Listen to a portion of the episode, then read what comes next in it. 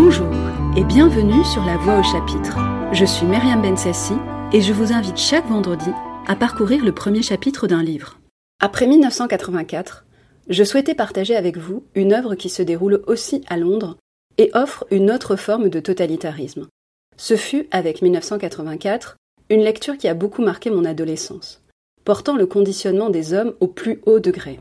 Voici donc Le meilleur des mondes d'Aldous Huxley.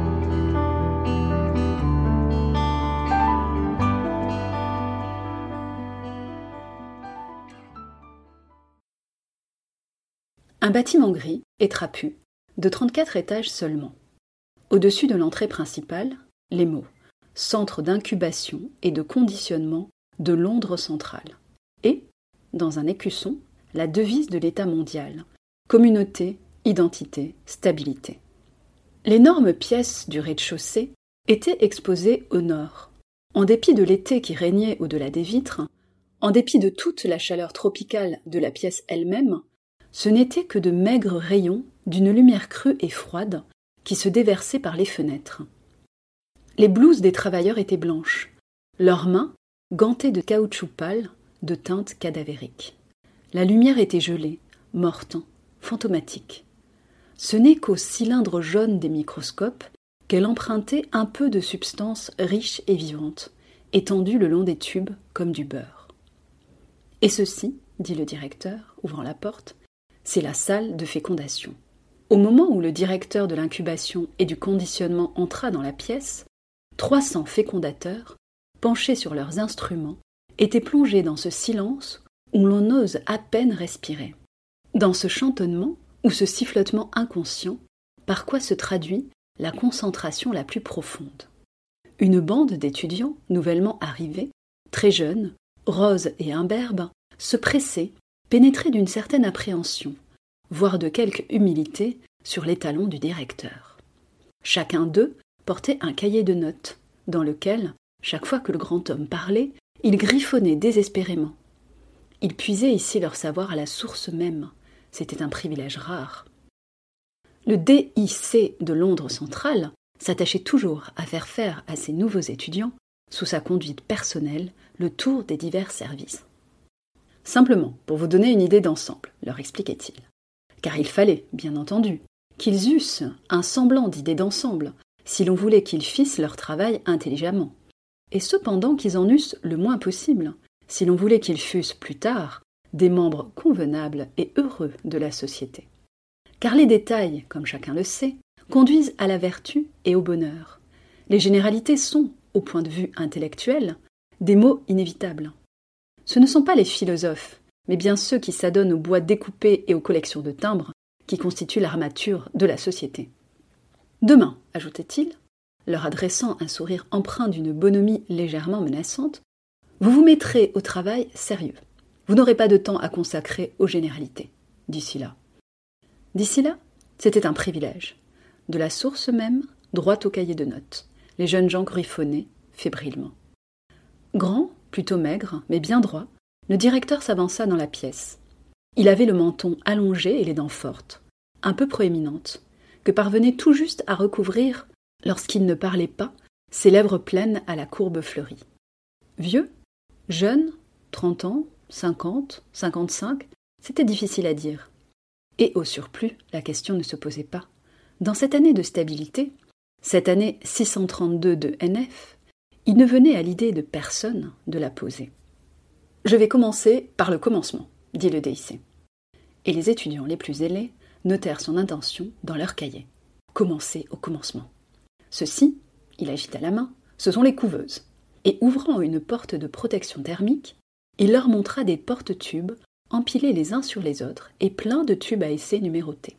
L'approvisionnement d'ovules pour la semaine, maintenu, expliqua-t-il, à la température du sang, tandis que les gamètes mâles, et il ouvrit alors une autre porte, doivent être gardées à 35 degrés au lieu de 37. La pleine température du sang stérilise. Des béliers enveloppés de thermogènes ne procréent pas d'agneaux. Toujours appuyé contre les couveuses, il leur servit, tandis que les crayons couraient illisiblement d'un bord à l'autre des pages, une brève description du procédé moderne de la fécondation. Il parla d'abord, bien entendu, de son introduction chirurgicale. Cette opération subie volontairement pour le bien de la société, sans compter qu'elle comporte une prime se montant à six mois d'appointement. Il continua par un exposé sommaire de la technique de la conservation de l'ovaire, excisé à l'état vivant et en plein développement, passa à des considérations sur la température, la salinité, la viscosité optima, fit allusion à la liqueur dans laquelle on conserve les ovules détachés et venus à maturité, et, menant ses élèves aux tables de travail, leur montra effectivement comment on retirait cette liqueur des tubes à essai, comment on la faisait tomber goutte à goutte sur les lames de verre pour préparation microscopique spécialement tiédie, comment les ovules qu'elle contenait étaient examinés au point de vue des caractères anormaux, comptés et transférés dans un récipient poreux.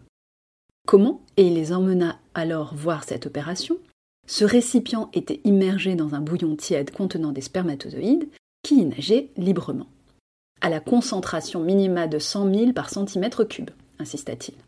Et comment, au bout de dix minutes, le vase était retiré du liquide et son contenu examiné de nouveau.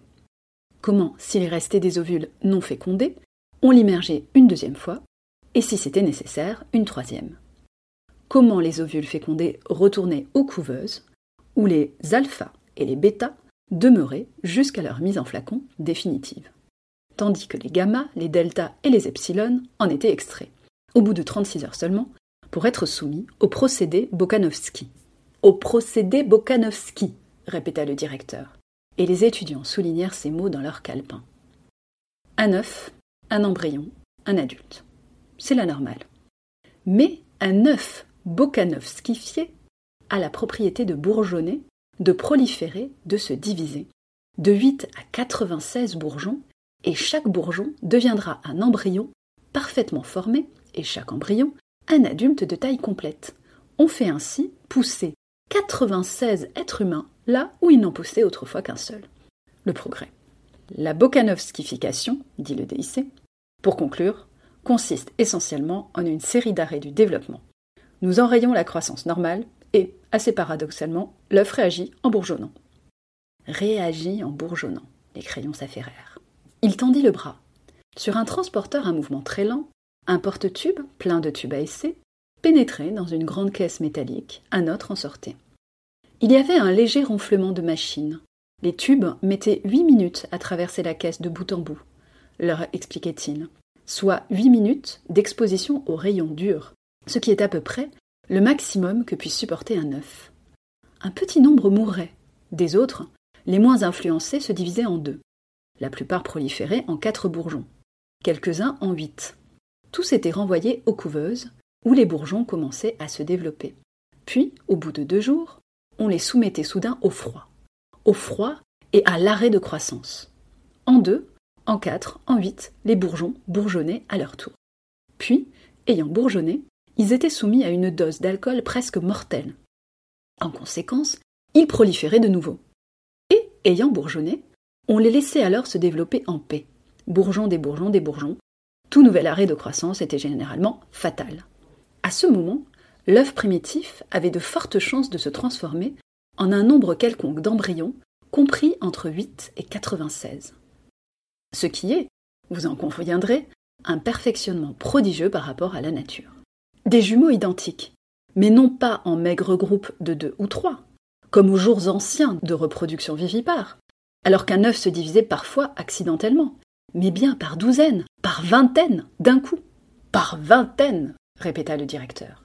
Et il écarta les bras comme s'il faisait des libéralités à une foule. Par vingtaines.